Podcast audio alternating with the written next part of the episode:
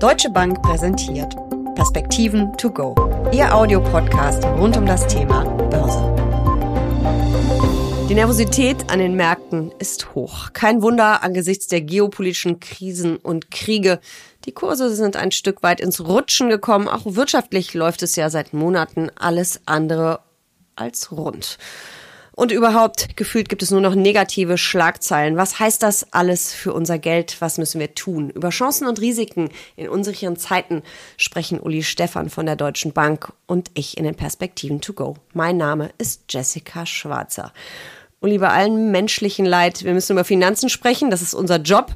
Und die Unsicherheit an den Märkten ist groß. Oder stimmt das vielleicht gar nicht? Naja, sagen wir mal so, Jessica, wenn ich mir die Märkte insgesamt angucke in diesem Jahr, dann sind es natürlich die Rentenmärkte, die aufgrund des Zinsanstiegs äh, gelitten haben, die nicht so gut aussehen. Aber die Aktienmärkte, je nachdem, wo man hinguckt, liegen immer noch, sagen wir mal, plus minus zehn Prozent im Plus der S&P 500, der MSCI World, All Countries bei, bei sechs Prozent.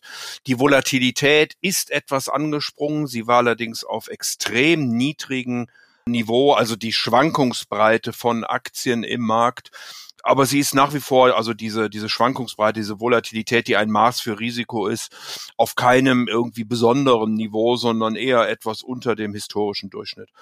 Und insofern muss man sagen, ja, es gibt natürlich viele politische Themen, auch kriegerische Themen, äh, die im, im Moment intensiv diskutiert werden. Die Börse hat korrigiert, hm, aber das hat sie, glaube ich, eher getan aufgrund höherer Risikoprämien und eben auch vor allen Dingen aufgrund eines höheren langfristigen Zinssatzes.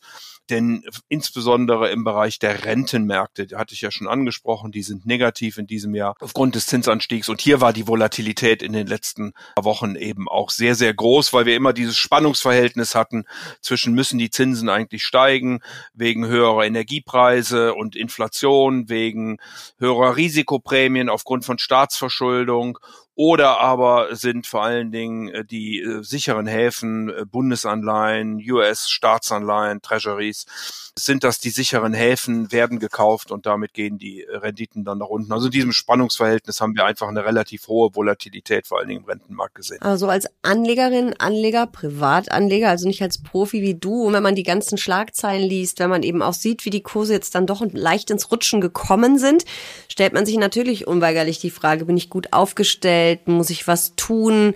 Wie gehe ich damit um? Das ist ja teilweise auch eine psychologische Frage. Muss ich meine Strategie hinterfragen oder ist vielleicht Augen zu und durch das Richtige? Naja, wie immer im Leben muss man nach seinen Risikopräferenzen fragen. Also wie viel Risiko ist man bereit in der Lage und willens? Äh, auf seine Schultern zu laden und ab welchem Niveau ist man eben nicht mehr bereit, das zu tun.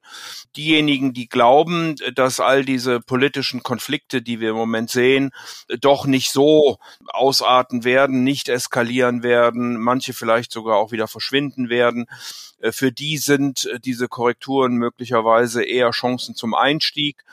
Für andere, die sagen, ich muss aber hier von meinem Geld leben, ich habe vielleicht auch gar nicht mehr so viel Zeit, als dass ich jede äh, Korrektur aussitzen könnte. Die sollten natürlich dann etwas vorsichtiger mit den Themen umgehen. Also es kommt eben drauf an. Grundsätzlich bin ich der, nicht der Meinung, dass die Welt deswegen untergeht. Ich glaube, dass wir schon sehr viele sehr kritische äh, Situationen überstanden haben und meine Hoffnung, aber da bin ich vielleicht auch zu sehr Rheinländer, äh, wäre eben, dass wir auch diese Situation überstehen werden und dass wir dann äh, danach auch wieder zu den wirklichen Fundamentaldingen ökonomischer Art übergehen können. Denn im Moment ist es sicherlich so, dass die Politik ähm, hier sehr stark überlagert. Und wissen wir natürlich beide, dass äh, Privatanleger relativ emotionale Wesen sind. Der Mensch insgesamt ist das ja.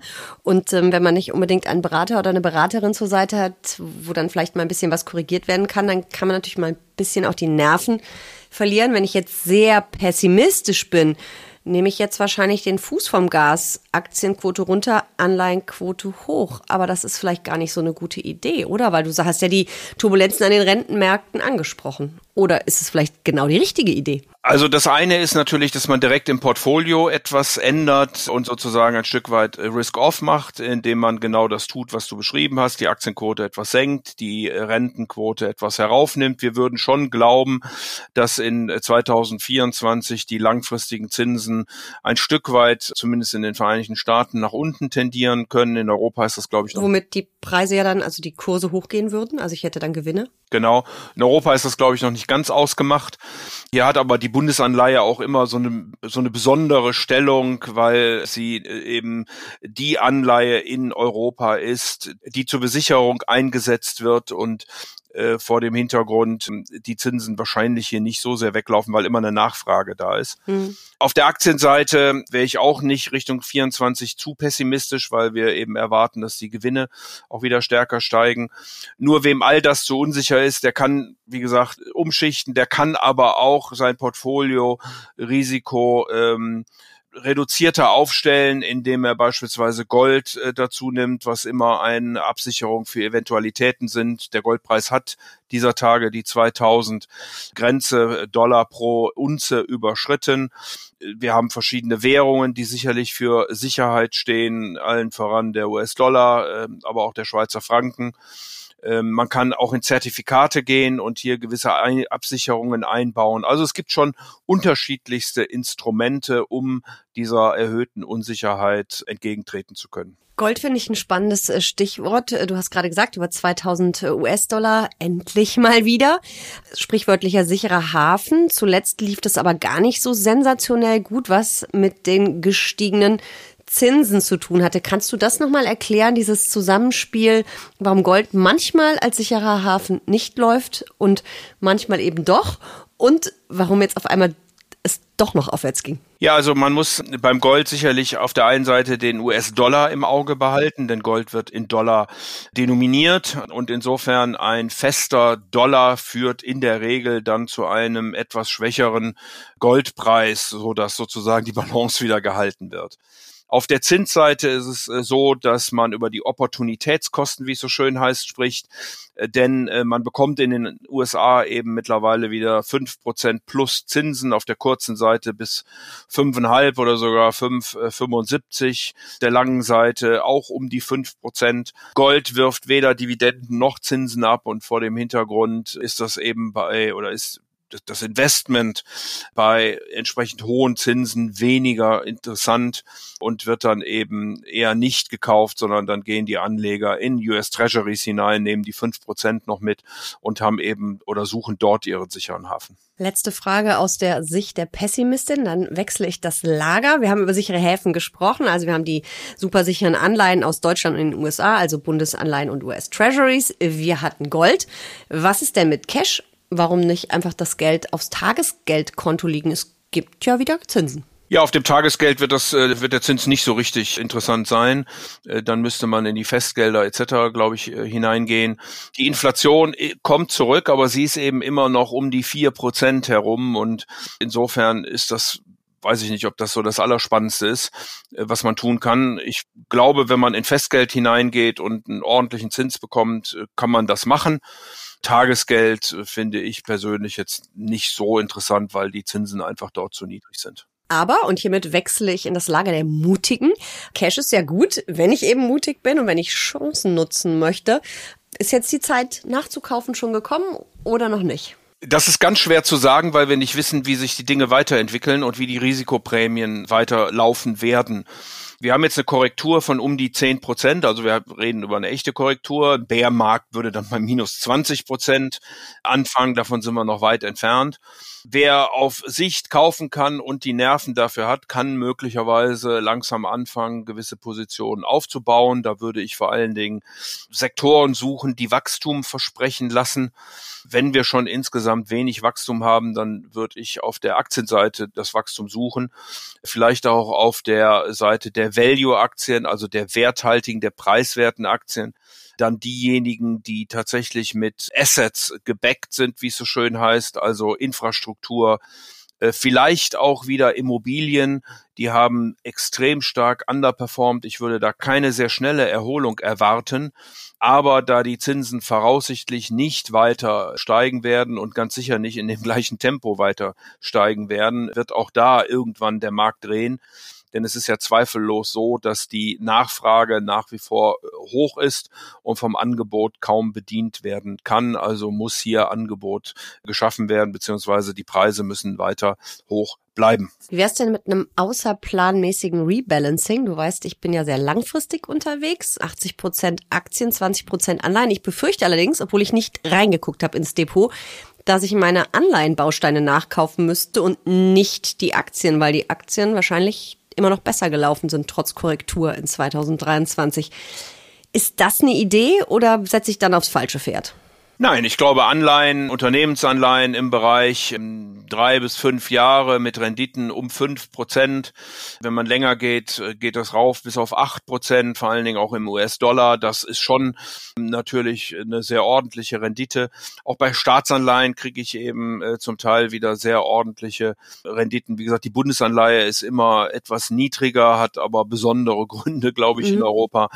Wenn man sich aber Frankreich anguckt, was wahrscheinlich genauso wenig ausfallgefährdet ist wie die Bundesrepublik Deutschland, dann kriegt man also sicherlich ganz ordentliche Zinsen in den USA sowieso. Mhm. Also von daher sind Anleihen aus meiner Sicht eine echte Alternative wieder, jawohl. Ich finde es ja sehr spannend, was im Moment an den Märkten läuft und wie alles so zusammenhängt. Man hat so viele Dinge, die man ähm, ja aus der Theorie kannte, ähm, aus Lehrbüchern und die jetzt wirklich passieren. So eine sportliche Zinswende hat es, glaube ich, noch nie gegeben, oder? Ich wüsste auch nicht, nicht, dass die Zinsen in solcher äh, Kürze so erheblich äh, gestiegen sind in den Vereinigten Staaten um 5,5 Prozent. Wahnsinn. In Europa um 4,5 Prozent.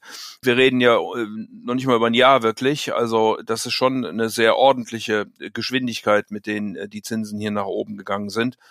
Das muss eben auch der Markt zuerst mal verarbeiten. Ich finde, das mhm. hat er relativ gut getan. Jetzt preist er so langsam ein, dass die Zinsen eben auch länger äh, oben bleiben. Man hatte ja vor wenigen Monaten noch geglaubt, dass es Anfang 2024 wieder nach unten gehen könnte mit den Leitzinsen der verschiedenen Notenbanken. Die betonen aber, dass sie länger hoch bleiben und der Markt äh, mittlerweile so eher aufs zweite Halbjahr 2024, hm, da möglicherweise sogar auch eher ins vierte Quartal, ins, ins dritte Quartal. Also das wird langsam eingepreist und führt natürlich auch nochmal zu einer gewissen Unsicherheit an den Märkten. Der Markt kann ja mit vielen Tatsachen leben, womit er eben nicht gut leben kann, ist, wenn es so unsicher ist und wenn man mhm. nicht genau weiß, wie es denn weitergeht. Das liegt natürlich in der Natur der Sache, dass man das nicht weiß. Trotzdem ist es so, dass äh, die Märkte danach suchen, wo es Anzeichen gibt, an denen sie sich festhalten könnten und wie sie denn dann glauben, die Daten interpretieren zu können, um eine Zukunft mehr oder weniger sicher eben zu prognostizieren. Und Uli, weil es in der Natur der Sache liegt, dass man nicht alles wissen kann, was in der Zukunft passiert, erspare ich dir dieses Mal die Glaskugelfrage. Ist das nicht toll? Ja, das ist wirklich sehr angenehm. Aber ich äh, habe keinen Zweifel daran, Jessica, äh, dass ich äh, in den nächsten Wochen und Monaten natürlich danach gefragt werde, wie denn die Prognosen für 2024 sein werden, auch auf äh, Indexebene. Wir werden natürlich diese Nachfrage auch äh, bedienen. Wir arbeiten da äh, dran im Moment. Das kann man immer nur auf dem aktuellen Informationsset machen. Deswegen bitte ich auch da nachzusehen, wenn man das dann im Laufe des Jahres natürlich nochmal korrigieren muss. Aber im Moment äh, sieht es nicht so schlecht aus. Die Volkswirte prognostizieren höhere Wachstumszahlen in 2024, vor allen Dingen für Europa, aber auch für Asien. Und sie prognostizieren steigende Gewinne, haben die Gewinnerwartungen sogar nach oben revidiert. Also bei aller politischer Diskussion, die wir haben, sieht es tatsächlich an den Märkten gar nicht so furchtbar negativ aus, wie das manchmal impliziert wird. Man muss dir die Glaskugelfrage gar nicht stellen, man muss nur Glaskugel sagen und die Antwort kommt. Danke für diese Perspektiven. To go. Sehr gerne.